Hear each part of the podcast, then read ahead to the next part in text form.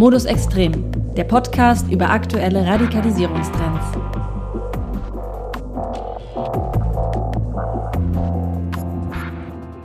Hallo Sören. Hallo Julia. Ja, und ihr, ihr hört Modus Extrem, den Podcast, in dem es um Radikalisierung und Extremismus geht. Mein Name ist Julia Strasser und mir gegenüber sitzt Sören Musial. Ja, hallo alle, alle. Wie geht's dir heute? Naja, äh, was soll man sagen, ne? Ist viel los in der Welt, aber an sich geht's ganz gut. Und dir? Ja, auch so ganz gut. Ich freue mich auf die neue Folge. Wobei freuen, finde ich, klingt bei unseren Themen irgendwie auch immer ein bisschen, ja, fast makaber. Aber es wird spannend, das hoffe ich zumindest mal. Und wir haben da jetzt auch schon eine Weile drüber gebrütet und ich würde sagen, es wird mal wieder ein schweres Thema, aber gut. Wäre sonst ja auch nicht Modus extrem. Hm, seit der letzten Folge ist jedenfalls viel passiert. Vor allem hat Russland einen Krieg begonnen und der soll gewissermaßen auch heute bei uns eine Rolle spielen. Genau. Eigentlich war für uns ziemlich schnell klar, dass wir das heutige Thema angehen wollen, aber irgendwann während der Recherche mussten wir dann doch noch mal einen kurzen Schritt zurücktreten und überlegen, ist es gerade wirklich der richtige Zeitpunkt für dieses Thema? Mhm, denn von Anfang an ist der Krieg ja, wie jeder Krieg eigentlich, auch ein Propagandakrieg. Und wenn wir uns kurz mal erinnern, welche Ziele Putin damals am 24. Februar angegeben hat, dann waren das unter anderem diese hier. И для этого мы будем стремиться к демилитаризации и денацификации Украины. Wir erinnern uns alle, man wolle die Ukraine in einer militärischen Spezialoperation entmilitarisieren und denazifizieren. Das ist natürlich ziemlicher Quatsch. Das ist Teil der russischen Kriegspropaganda, mit der Putin sein Volk eben glauben lassen will, dass er die Ukraine von einer faschistischen Regierung befreit und die Ukrainer die russischen Soldaten mit offenen Armen empfangen würden. Was komischerweise gar nicht so war. Ja, in der Tat, aber trotzdem kommt jetzt das Problem, vor dem wir stehen und das auch die deutsche Debatte eine Zeit lang beschäftigt hat und in Teilen auch immer noch beschäftigt. Mm, es gibt Nazis in der Ukraine. Nazis in Anführungszeichen. Die sitzen aber eben nicht im Büro des by the way, jüdischen Präsidenten Zelensky, wie behauptet wird, oder in der Regierung. Die meisten von denen, über die wir reden wollen, kämpfen irgendwo in der Ukraine und das schon seit Jahren. Und zwar unter dem Namen, und den haben vermutlich einige von euch in der letzten Zeit in den Nachrichten irgendwie schon einmal gehört, Azov. Richtig. Es gibt bewaffnete Rechtsextreme in der Ukraine. Und auch in der deutschen Debatte führte das zu einer, naja, Unsicherheit. Wie sollen wir damit umgehen? Ignorieren, kritisieren und irgendwie Russlands Propaganda indirekt bestätigen? Ist Azov überhaupt so groß, dass man darüber reden muss? Und eben diese Frage, die haben wir uns natürlich auch gestellt und dadurch wurde uns dann aber auch umso klarer, dass wir genau deshalb in diesem Podcast uns damit befassen müssen. Und ja, ganz nebenbei gab es dann auch noch hier und da Berichte in den Nachrichten von rechtsextremen Deutschen, die ausreisen, um Azov zu unterstützen. Einige warnten davor und andere meinten, es sei alles gar nicht so schlimm, da die Anzahl verschwindend gering sei. Also wollten wir sozusagen ein bisschen Licht ins Dunkel bringen, damit klar wird, warum wir darüber sprechen sollten und auch irgendwie, wie wir darüber sprechen können. Also, heute geht es um Azov, aber nicht nur, denn lange galt diese Gruppierung als Ausbildungsstätte für Rechtsextreme weltweit, insbesondere nach dem Ausbruch des Krieges in der Ukraine und der Annexion der Krim 2014. Grund genug auch danach zu fragen, jetzt wo der Krieg tobt wie nie,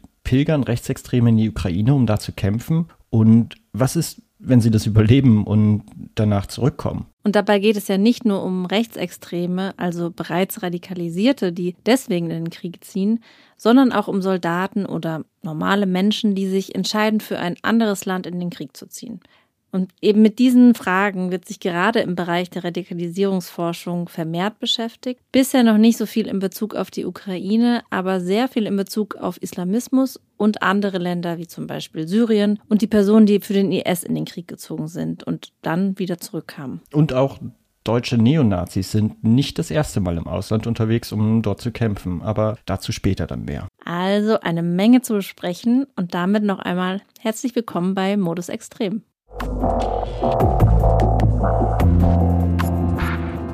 Ja, du hast ja schon gesagt, dass es Azov nicht erst seit dem Beginn des Krieges diesen Jahres gibt, sondern sich das Bataillon 2014 gegründet hat. Vielleicht fangen wir erstmal da an. Genau. Russland hat die Ukraine ja schon 2014 überfallen. Das Resultat war die Annexion der Krim und ein dauerhaft schwelender Konflikt rund um Donetsk und Luhansk, die beiden Regionen im Osten der Ukraine, die auch jetzt gerade im Fokus stehen. Damals wurde die ukrainische Verteidigung sehr, sehr stark von freiwilligen Bataillonen geprägt und Azov war eines von ihnen. Genau, und dazu muss man sagen, dass die reguläre ukrainische Armee den Separatisten damals relativ wenig entgegensetzen konnte. Das heißt, man brauchte diese Bataillone, um sich überhaupt gegen Russland irgendwie verteidigen zu können.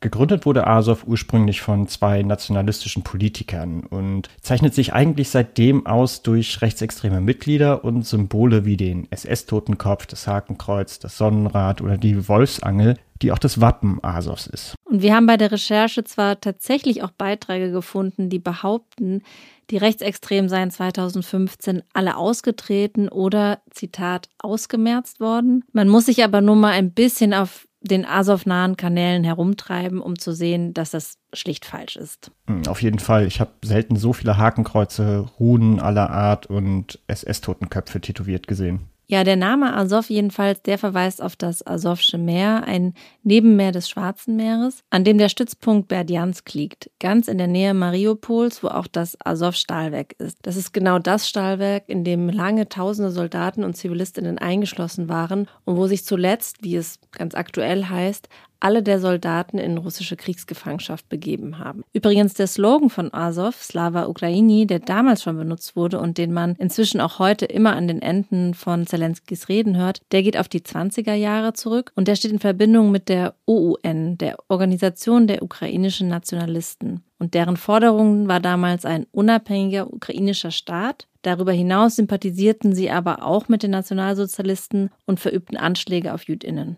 Eines der prominentesten Mitglieder der OUN war Stepan Bandera.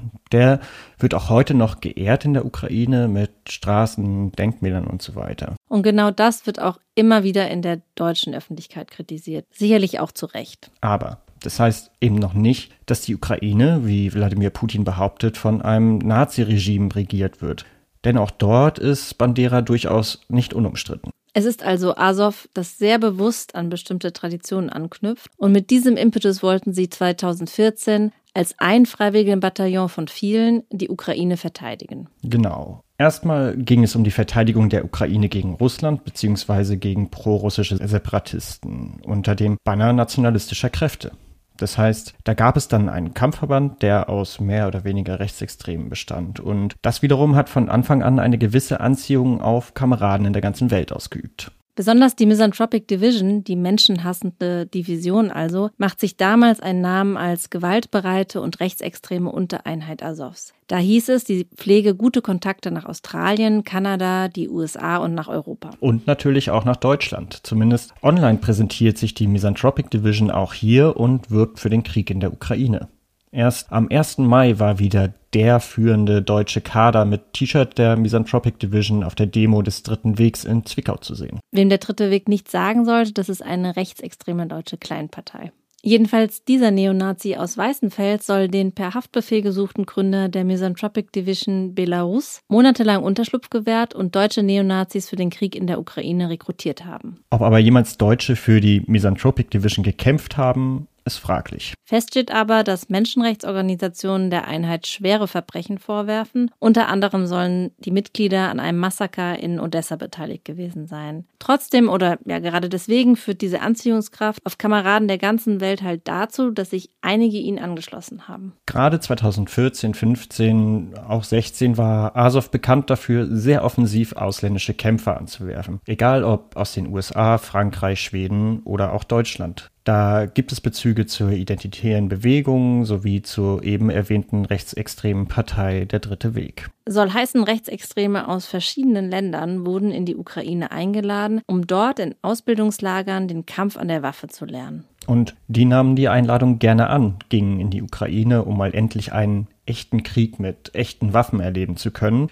Der feuchte Traum eines jeden Rechtsextremen. Und das ist auch der Grund, warum wir da heute wieder drüber reden. Wenn damals die braune Internationale, wie es in einem übrigens sehr guten Text der Zeit heißt, in die Ukraine gepildert ist, um schießen zu lernen, macht sie das dann heute auch? Immerhin hat die ukrainische Armee selbst ja AusländerInnen eingeladen.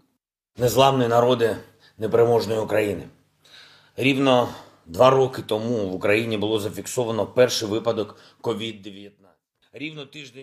Ihr kennt die Reibeisenstimme. Das ist Volodymyr Zelensky, der ukrainische Präsident. Hier verkündet er am 3. März, eine Woche nach Kriegsausbruch, 16.000 internationale Freiwillige seien auf dem Weg in die Ukraine, um dort zu kämpfen. Das ist eine enorme Zahl. Laut einer Studie des Counter-Extremism Project kamen zwischen 2014 und 2020 insgesamt etwa 17.000 Foreign Fighters, die auf ukrainischer und auf russischer Seite kämpften. Das Ding ist aber, 15.000 davon kamen aus Russland, das ja keine offizielle Kriegspartei war. Aus dem Westen waren es laut Kaspar Rikavik, dem Autor der Studie, nur ungefähr 1000. Ganz interessant ist auch, dass die meisten Seitenaufrufe der Internationalen Legion in der Ukraine auch heute aus Russland kommen, mit großem Abstand. Inzwischen, das ist die letzte Zahl, die wir gefunden haben, sollen 50.000 Internationals aus 52 Ländern in der Ukraine kämpfen. Weitaus mehr und weitaus diverser also als noch 2014. Und mit dabei sind auch Deutsche. Wie viele ist unklar, weil es im Schengen-Raum ja keine Grenzkontrollen gibt. Und auch warum sie da sind, ist für viele ein Rätsel. Deswegen haben wir uns auf die Suche gemacht nach einem Deutschen, der in der Ukraine kämpft und wir haben einen gefunden. Warum ich hier bin, ist eigentlich leicht zu beantworten. Ähm, ja, ich konnte mir das ähm, Leute Menschen hier einfach nicht mehr angucken, von weiter Ferne, sagen wir es mal so. Ich habe mich halt der Fremdlegion angeschlossen, weil ich ein paar Jahre militärische Erfahrung habe, auch einen Auslandseinsatz in Afghanistan hatte. Deswegen äh, habe ich mich auch dafür entschieden, auf diese Art und Weise zu helfen, weil auch so schlimm es ist, ähm, brauchen die halt auch militärische Unterstützung. Das ist die Stimme von Sebastian. So nennen wir ihn, weil sein echter Name geheim bleiben muss und eigentlich darf er auch nicht mit Journalistinnen reden. Trotzdem hat er uns ein paar Fragen per Sprachnachricht beantwortet. Dabei ist erstmal wichtig zu sagen, dass Sebastian kein Rechtsextremer ist. Er ist ein ziemlich normaler Typ. Er war bei der Bundeswehr, war in Afghanistan, ehemaliger Berufssoldat also. Deshalb sagt er, wären auch die Erfahrungen mit Artilleriebeschuss nichts Neues für ihn. Und sie würden ihn auch nicht zum Zweifeln bringen, ob seine Entscheidung die richtige war persönlichen Zweifel an dem, was ich hier mache, habe ich nicht. Definitiv nicht. Ähm, umso näher man Kiew kommt oder anderen Orten, wird einem das erstmal alles nochmal vor Augen geführt, wie schlimm es den Menschen hier geht und dass sie sehr dringend Hilfe brauchen und ähm, sie sich auch zum größten Teil gar nicht selber verteidigen können. Natürlich wollten wir von Sebastian wissen, wie ist denn das nun mit Rechtsextremen? Ist er schon welchen begegnet? Was Rechtsextreme angeht, ähm, ich selber habe mit solchen Menschen nichts zu tun. Ähm, ich habe ich aber auch keine getroffen und ich denke mal, oder ich bin mir ziemlich sicher, dass ähm, wenn solche Menschen hier irgendwie hingekommen wären, die dementsprechend dann auch mit äh, Strafen zu rechnen hätten. Gefängnis, denke ich jetzt mal, oder auf jeden Fall ausgewiesen werden.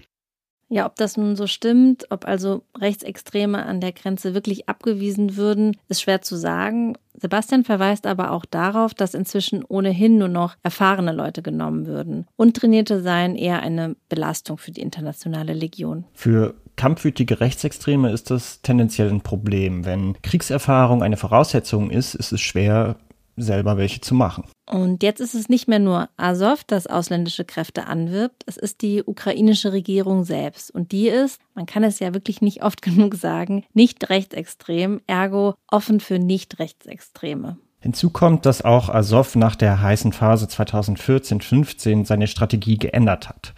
Denn mit dem Abkühlen des Konflikts schwand auch das Interesse an soldatischen Helden. Um die gewonnene Reputation in der Bevölkerung zu nutzen, wurde aus dem Regiment Azov eine Bewegung. Neben den Panzern und Kanonen gibt es Parteien, Lesezirkel, aber auch Konzerte. Die neue Rechte in Deutschland würde dazu wohl Metapolitik sagen, was letztlich das Kämpfen um gesellschaftliche Sympathien heißt. Und naja, da ist es eben ziemlich ungünstig, wenn man als Ausbildungsstätte für internationale Rechtsterroristen gilt und zum Beispiel mit der Atomwaffendivision in Verbindung gebracht wird. Besonders erfolgreich war Azov als Bewegung im Übrigen nicht. Die rechtsextreme Wahlliste kam bei den letzten Wahlen auf nicht mal drei Prozent und im Parlament sitzen sie mit einem Abgeordneten. Das sind immerhin 82 weniger als im Bundestag. Tatsächlich ist es auch so, dass ich schon letztes Jahr mal ein paar Experten gefragt habe, wie es so aussieht mit deutschen Rechtsextremen in der Ukraine und bei Azov. Tenor war, wer glaubt, man könnte da einfach nach Kiew gehen und beim Ausbildungslager anklopfen, das sei schon lange nicht mehr so. Trotzdem gibt es immer wieder Aufrufe auf Rechtsrockkonzerten oder im Internet wie diesen hier. Ich sehe äh, den Krieg hier als eine ultimative Chance für uns Nationalisten, endlich mal was zu reißen. Äh, wenn wir hier standhaft bleiben, wenn wir hier Zähne zeigen, wenn wir hier äh, gewinnen und die russische Armee aufhalten, die neobolschewistische Armee aufhalten, dann haben wir eine Chance unseres Lebens, irgendwas aufzuziehen. Äh, eigene Partie, eigene Streitkraft, äh, kleine Stadt, Dorf, was auch immer. Ja, zugegeben, man hat schon leidenschaftlichere Aufrufe gehört, aber der, der hier redet, ist kein Unbekannter. Das ist Dennis Kapustin, ein gebürtiger Russe, der seit längerem in der Ukraine lebt. In Deutschland ist er wegen seines rechtsextremen Klamottenlabels White Rex bekannt, mit dem er große rechte Events wie den Kampf der Nibelungen sponsert. Und wer mehr wissen will, der Spiegel hat da mal eine sehr lesenswerte Recherche über ihn veröffentlicht. Das verlinken wir euch natürlich in den Show Notes. Dieses Video, das wir eben gehört haben, hat Kapustin am 31. März auf seinem Telegram-Kanal veröffentlicht. Immerhin 9000 Follower hat er dort und Geteilt wurde das Video natürlich auch in anderen Telegram-Gruppen, aber auch auf Instagram und Facebook. Ob Kameraden diesem Aufruf wirklich gefolgt sind, lässt sich allerdings nur schwer sagen. Fest steht aber, es gibt Rechtsextreme, die in Deutschland zur Beteiligung am Krieg in der Ukraine aufrufen. Unser Frühwarnsystem der wehrhaften Demokratie. Du meinst den Verfassungsschutz? Mhm, sag ich doch. Also der jedenfalls findet man solle das alles nicht überbewerten. Hier ist Thomas Haldenwang, Chef des Verfassungsschutzes auf der Bundespressekonferenz am 15. März. Ja, das Thema wird dadurch sehr stark befeuert, dass äh, im Internet sehr intensiv diskutiert wird, gerade in rechtsextremistischen Kreisen äh, auszureisen, um an Kampfhandlungen teilzunehmen. Das Ganze ist überwiegend Maulheldentum. Es kommt zu keinen Ausreiseversuchen. Äh, wichtig ist für uns, äh, dass wir äh, mit der Polizei, mit der, mit, dem, mit der Bundespolizei insbesondere zusammenarbeiten, um mögliche Ausreisen dann doch zu verhindern. Bisher gibt es lediglich eine Zahl, die man an einer Hand abzählen kann, von Personen, die ausgereist sind und auch bei denen äh, ist also nicht erwiesen oder gehen wir nicht davon aus, dass sie an Kampfhandlungen teilgenommen haben. Also äh, man darf also das Problem aktuell jedenfalls auch nicht überschätzen. Haldenwang redet hier von fünf Ausreisewilligen. Zumindest kann ich soweit mit einer Hand zählen. Und schon eine Woche später aber hieß es dann in Recherchen von der Taz und der Süddeutschen Zeitung, das Innenministerium spreche inzwischen von 27 Rechtsextremisten, die ausreisewillig seien. Dabei sollen aber nur drei wirklich kämpfen wollen. Zwölf seien schon wieder zurückgekehrt und der Rest gab vor, sich humanitär oder journalistisch engagieren zu wollen. So hieß es jedenfalls. Das bestätigt einerseits genau das, was Kaspar Rekavik in seiner Studie von 2020 geschrieben hat. Viele Rechtsextreme, die damals in die Ostukraine in den Krieg zogen, taten das nicht unbedingt um zu kämpfen, sondern eher um eine Art Frontenhopping zu betreiben. Für den Fame quasi. Und Andererseits kann man sich natürlich fragen, naja, reichen nicht drei Rechtsextreme, die dann potenziell kriegserprobt und bewaffnet nach Deutschland zurückkommen, um sich darüber Sorgen zu machen? Tatsächlich haben wir in der Vergangenheit in Deutschland schon Erfahrungen machen müssen mit extremistischen SöldnerInnen, die in ausländischen Konflikten kämpfen. Und ein Beispiel, das hatten wir selbst gar nicht mehr so richtig auf dem Schirm. Mhm. Dabei lesen sich die Schlagzeilen von damals fast eins zu eins wie die, die in den letzten Jahren zur Ukraine erschienen sind. Wir haben zum Beispiel Artikel gefunden wie Üben für den Terror. Eine schwarze Legion für die weiße Rasse. Kroatienkrieg, Tummelplatz für Neonazis. Oder Neonazis als Söldner im Jugoslawienkrieg. Laut einer Antwort der Bundesregierung auf eine kleine Anfrage der PDS-Fraktion im Bundestag aus dem Jahr 2001 seien schätzungsweise 100 Deutsche als Söldner auf dem Balkan im Einsatz gewesen. Sie alle kämpften dabei auf der Seite Kroatiens bzw. bosnischer Kroaten. Dabei hielt die Bundesregierung explizit fest, nach Erkenntnissen des Bundesamtes für Verfassungsschutz haben deutsche Söldner in der Regel einen rechtsextremistischen Hintergrund. Besonders die kroatische Hostmiliz tat sich in den 90ern als Magnet für deutsche Neonazis hervor. Dabei handelt es sich um einen Kampfverband der neofaschistischen Partei des Rechts, die sich explizit auf die faschistische Bewegung Ustascha aus den 30ern beruft. Ein damaliger Nazi-Söldner gab dementsprechend an, er habe den Kroaten helfen wollen, die damals Deutschland geholfen hätten. Mit damals meinte er Nazi-Deutschland und geholfen hatten ihnen damals Ustascha. Heute, wie in den 90ern, gab man sich beim Verfassungsschutz aber einigermaßen entspannt. Eine braune Armeefraktion werde es nicht geben, ließ sich zum Beispiel der Hamburger Verfassungsschützer Ernst Urlau 1995 im Fokus zitieren. Er warnte jedoch durchaus davor, dass die Ausbildung an Waffen und mit Sprengstoff den, Zitat, Übergang von der Theorie zur rechtsterroristischen Praxis beschleunigen könne. 2001 in der schon zitierten Antwort auf die kleine Anfrage der PDS aber hieß es dann wieder ein bisschen wie bei einer Achterbahnfahrt, Zitat, konkrete gefährdungsrelevante Hinweise liegen nur vereinzelt vor. Nach Deutschland zurückkehrende Söldner stellten jedoch grundsätzlich aufgrund ihrer gewaltbereiten Haltung, einer möglicherweise im Kriegsgebiet eingetretenen Brutalisierung sowie der damit verbundenen Verschiebung moralischer Wertevorstellungen ein gewisses Risikopotenzial dar. Und weiter, die Auswirkungen auf die Sicherheitslage der Bundesrepublik Deutschland sind im Ganzen als unwesentlich zu werten. Und das ist eine Einschätzung, die sich rückblickend als, sagen wir, zu optimistisch erwiesen haben könnte. Nur zwei Beispiele. Da ist zum Beispiel Thorsten Heise, bekannter Neonazi und Organisator des berüchtigten rechten Schild- und Schwertfestivals in Ostritz. Laut Verfassungsschutz war er nicht nur Söldner in Kroatien, er steht auch auf einer Liste des BKA über Personen mit nachgewiesenen Kontakten zu Tätern oder Beschuldigten des nationalsozialistischen Untergrunds, auch bekannt als NSU. Ja, und nachdem sich die beiden Uwes eben dieses NSU 2011 in ihrem Wohnmobil in Eisenach erschossen hatten, fand man dort eine Maschinenpistole des Typs Pleta 91. Eine Waffe, die 1991 von kroatischen Kräften für den Jugoslawienkrieg entwickelt wurde. Es ist nach wie vor unklar, wie der NSU an diese Waffe gekommen ist. Dass aber damals Waffen von rechtsextremen Söldnern nach Deutschland geschmuggelt wurden, ist sicher. Risikopotenzial unwesentlich also. Sören, was denkst du? Eher nicht.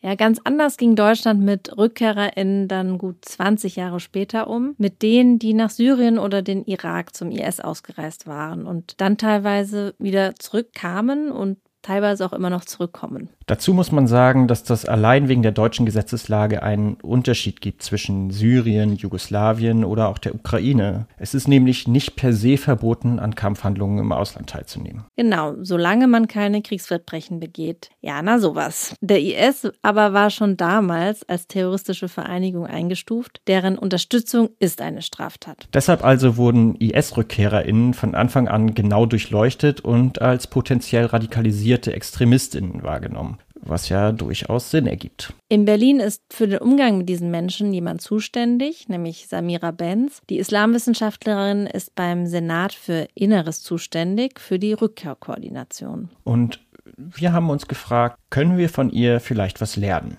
für den Umgang mit anderen RückkehrerInnen? Samira hat uns erstmal ein paar Zahlen genannt, also wie viele Menschen eigentlich ausgereist sind und um wie viele IS-RückkehrerInnen es überhaupt geht. Nach dem jetzigen Kenntnisstand sind ungefähr seit 2012 1150 Personen aus Deutschland nach Syrien oder in den Irak ausgereist, um sich dort dem IS oder auch anderen Gruppierungen anzuschließen. Und davon ist ein Drittel inzwischen wieder in Deutschland zurückgekehrt. Und der Rest befindet sich entweder noch in den kurdischen Lagern oder in den Gefängnissen vor Ort oder sie leben im Untergrund oder sind eben umgekommen. Und Vom Auswärtigen Amt wurden mittlerweile mindestens 18 Frauen und 59 Kinder nach Deutschland zurückgeholt. Und was die Zahlen für Berlin angehen, sind circa 153 Personen ausgereist nach Syrien und Irak. Und davon sind 20 zu Tode gekommen und über 70 ungefähr zurückgekehrt. 20 Prozent davon sind Frauen. Am interessantesten finde ich hier fast, dass man von zwei Dritteln der Ausgereisten nicht so wirklich weiß, wo sie eigentlich sind.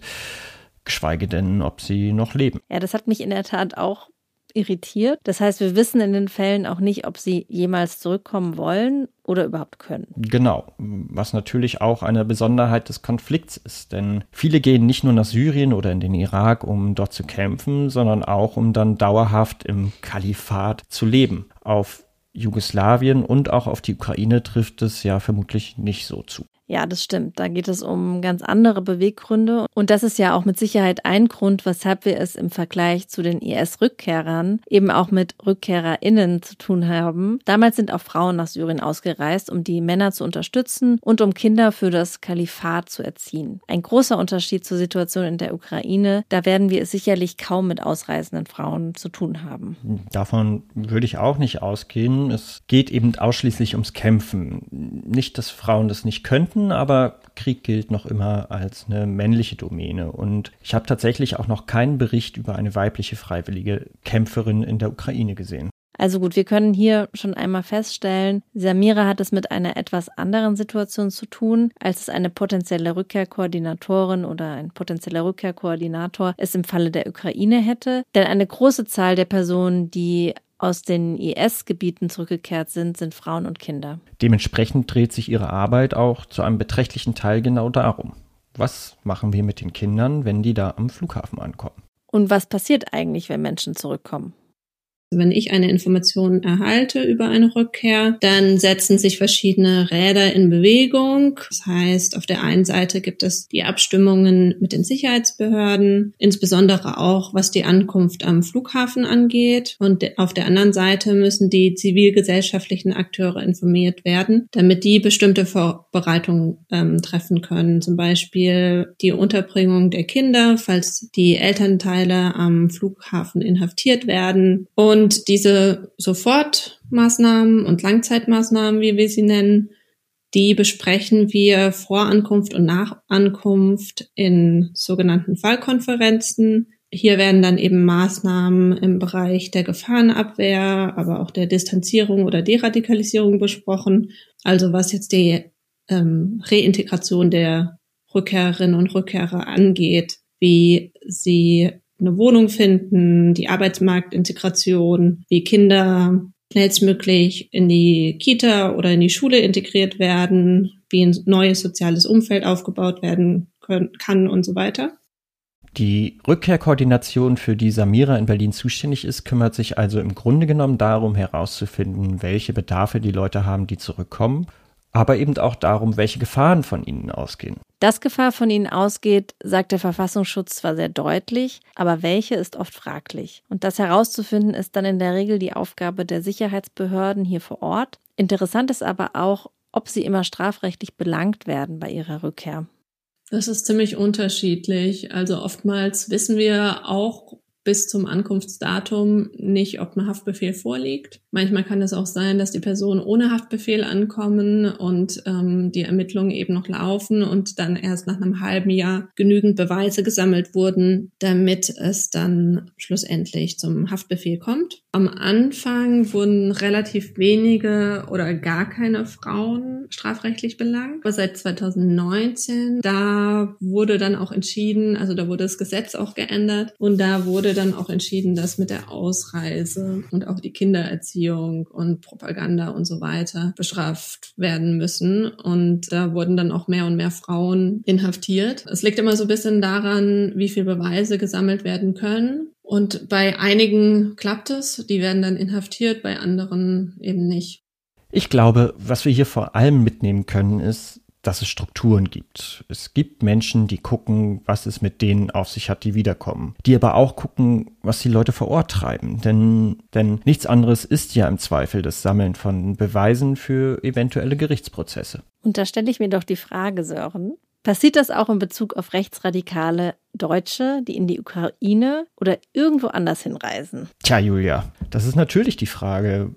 Wohl eher nicht, aber das hat auch unterschiedliche Gründe. Ja, zum einen, was wir ja schon gesagt haben und was wir von Haldenwang gehört haben, die Behörden sehen das Ganze nicht wirklich als Problem an. Und naja, wenn die nicht drauf schauen, wer dann? Zum anderen kann man aber eben schon auch fragen, ist es wirklich so ein großes Problem? Beziehungsweise, wie groß ist es denn nun? Ja, denn aus Expertinnen-Sicht ist es momentan so, die einen betonen die Gefahr durch mögliche Ausreisende und die anderen betonen, dass die Einheiten in der Ukraine, die bisher damit in Verbindung gebracht wurden, also vor allem Azov und die Misanthropic Division, eigentlich nicht mehr so viel mit Foreign Fighters zu tun haben. Es ist auf jeden Fall so, dass Rechtsextreme dazu aufgerufen haben, sich am Krieg zu beteiligen. Und es ist auf jeden Fall auch so, dass einige Rechtsextreme in die Ukraine ausgereist sind.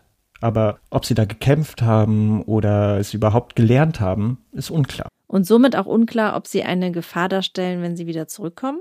Naja, ich würde sagen, Rechtsextreme, die in Kriegsgebiete reisen, sind immer eine Gefahr, egal ob sie wirklich gekämpft haben. Aber das, was es kompliziert macht, ist, dass der Krieg in der Ukraine ganz anders gestrickt ist als der in Syrien oder dem Irak. Nicht jeder Deutsche, der gegen Russland kämpft, ist ein Nazi. So wie Sebastian von vorhin eben keiner ist. Aber man kann wohl mit Fug und Recht behaupten, dass alle, die den IS unterstützen, Dschihadisten sind. Ja, wie gehen wir nun also mit dieser anders gestrickten Situation in der Ukraine um? Also auf der einen Seite ist es vielleicht beruhigend, dass es nur so wenige Radikale sind, von denen wir sprechen und die meisten eher ähnliche Gründe wie unser Sebastian haben, dass sie ausreisen. Aber na ja, wie du ja schon selbst gesagt hast, auch einige wenige können Unheil anrichten, wenn sie wieder zurückkommen. Was aber vielleicht klar geworden ist, dass die Strukturen, von denen Samira erzählt hat, nicht eins zu eins übertragen werden können. Es gibt kein Empfangskomitee an der deutschen Ostgrenze für diese Leute. Trotzdem wäre es aber wichtig, gewisse Strukturen zu schaffen, um diese Leute aufzufangen und irgendwie auch abzuchecken, bevor sie wieder in ihr Leben zurückkehren. Aber auch um zu schauen, was haben die da eigentlich gemacht die ganze Zeit? Berichte aus dem Jugoslawienkrieg jedenfalls legen nahe, dass das damals niemanden interessiert hat, welche Waffen da hin und her transportiert wurden. Siehe Mordwaffe NSU, von der immer noch nicht klar ist, woher sie eigentlich kommt. Also gut. Und nun? Würde ich eigentlich gerne nochmal zum Anfang zurück, also zu Azov. Mir sind in den letzten Tagen mehrere Interviews und Artikel untergekommen, in denen de facto gesagt wurde, Azov sei nicht mehr rechtsradikal und eigentlich kein Problem, unter anderem in der Zeit. Das ist ja auch ein bisschen, was der ukrainische Botschafter Melnik sagt, oder? Genau, er sagt, man solle Azov doch bitte in Ruhe lassen und nicht die russische Kriegspropaganda bedienen. Ich glaube, es ist einfach beides richtig. Azov war und ist in weiten Teilen rechtsextrem. Es mag stimmen, dass sie ihre Strategie geändert haben, aber auch als Bewegung pflegen sie nach wie vor enge Beziehungen zur braunen Internationalen. Gerade verteidigen sie aber ein Land in einem Vernichtungskrieg. Das macht sie aber natürlich nicht weniger rechtsextrem und gerade wenn es darum geht, inwiefern das auch Einfluss auf deutschen Rechtsextremismus hat, sollte man eben darüber reden. Genau so, wie wir es heute gemacht haben. Und ich hoffe, das ist auch klar geworden. Es ist eben genau diese schwierige Situation, in der wir uns bewegen. Aber das Benennen ernstzunehmender Probleme bedeutet nicht, russische Kriegspropaganda aufzugreifen. Übrigens ein Vorwurf, der KritikerInnen von Azov seit 2014 gemacht wird. Einer dieser Kritiker ist Michael Colborn, den wir eigentlich gerne für diese Folge gesprochen hätten und der leider keine Zeit hatte. Er hat nämlich nicht nur das sehr lesenswerte Buch From the Fires of War, Ukraine's Azov Movement in the Global Far Right, also über Azov und ihre Verbindungen zur internationalen Far Right geschrieben, sondern auch eine wirklich interessante Prognose gewagt. Noch vor dem russischen Angriffskrieg sagte er zu BuzzFeed, er mache sich Sorgen, dass ein neuer Krieg der Azov-Bewegung nicht nur helfen könne, sondern auch zu mehr Einfluss Azovs führen werde. Ein weiterer Krieg, so Kolborn damals, könnte Azovs Präsenz in der Gesellschaft stärken und ihnen die Möglichkeit geben, sich als die wahren Verteidiger der Ukraine zu inszenieren, um so auch die Vorwürfe gegen sie, sie seien eben extrem rechts, wegzuwischen. Ja, es braucht nicht viel Fantasie, um genau das jetzt gerade zu beobachten. Aber trotz dessen ist Azov für Russland und seine Maulhelden vor allem eins, ein propagandistischer Vorwand. Denn letztlich ist es schon auch so, dass die, die Azov als Beleg für die faschistische Verkommenheit der Ukraine heranziehen, relativ wenig zu sagen haben über die Gruppe Wagner, Male State oder das Russian Imperial Movement. Denn Russland hat ein ziemlich großes eigenes Problem mit rechtsradikalen Gruppen und das wird in der russischen Erzählweise natürlich ganz gerne gar nicht erwähnt. Gruppen wie das Russian Imperial Movement werden nicht nur mit rechtsextremen Attentätern aus Schweden in Verbindung gebracht, die Bombenanschläge verübt haben, ihr werden auch recht gute Kontakte in den Kreml nachgesagt. Und das, das ist kein Whataboutism, das zeigt einfach nur, dass die vermeintliche Entnazifizierung, die Putin ursprünglich mal als Kriegsgrund angegeben hat, ein Versuch ist, die wahren Kriegsgründe zu verschleiern. Nicht mehr und nicht weniger. Aber russische Rechtsextreme wären jetzt irgendwie eigentlich noch mal eine eigene Folge und deswegen glaube ich, machen wir hier jetzt ziemlich abrupt Schluss, oder? Ja, ich denke auch, das war ja jetzt auch eine Menge Input. Ansonsten ist eigentlich alles wie immer. Empfehlt uns weiter. Links zu allen erwähnten Artikeln findet ihr in den Show Notes. Und wenn ihr Anmerkungen oder vielleicht sogar ja Fragen habt, dann könnt ihr uns gerne schreiben. Gerne auch einen offenen Brief. Bis dahin. ja, dann bis dahin und bis zum nächsten Mal. Tschüss. Tschüss.